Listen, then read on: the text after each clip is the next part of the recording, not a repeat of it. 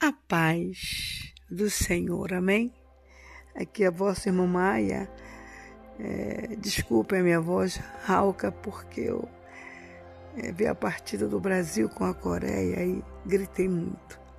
Mas vamos realmente ao que interessa e, e que venha a palavra do Senhor aos nossos corações, em Provérbios, versículo 20, e nos diz assim. O vinho é zombador e a bebida fermentada provoca brigas. Não é sábio deixar-se dominar por eles. O medo que o rei provoca é como o do rugido de um leão. Quem o irrita põe em risco a própria vida. É uma honra dar fim a contendas, mas todos os insensatos envolvem-se nelas. O preguiçoso não, há, não ara a terra na estação própria, mas na época da colheita procura e não acha nada. Os propósitos do coração do homem são águas profundas, mas quem tem discernimento os traz à tona. Muitos se dizem amigos leais, mas o homem fiel, quem poderá achar? O homem justo leva uma vida íntegra como são felizes os seus filhos. Quando o rei se assenta no trono para julgar, com o olhar esmiuça todo o mal.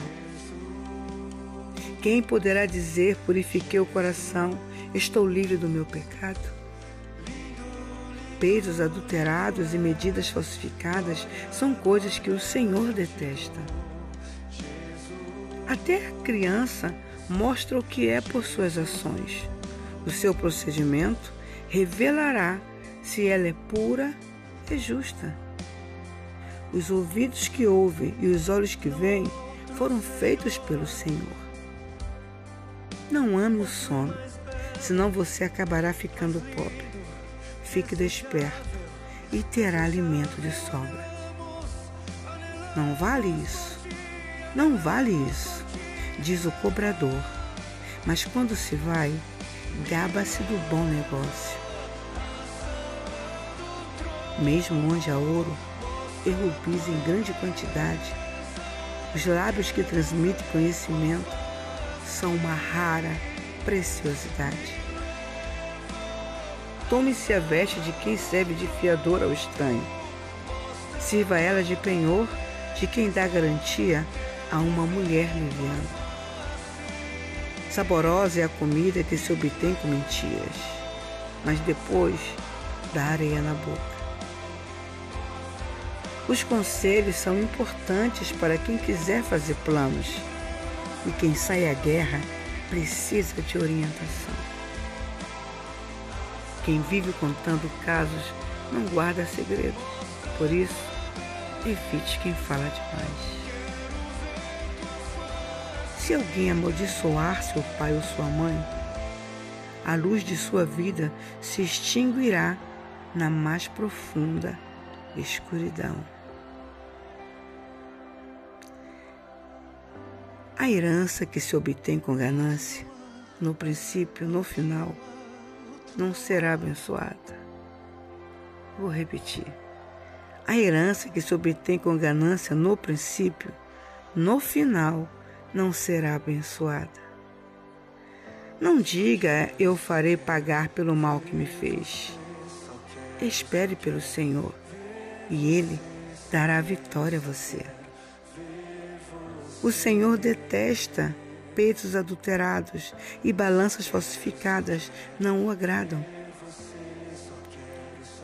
Os passos do homem são dirigidos pelo Senhor como poderia alguém discernir o seu próprio caminho?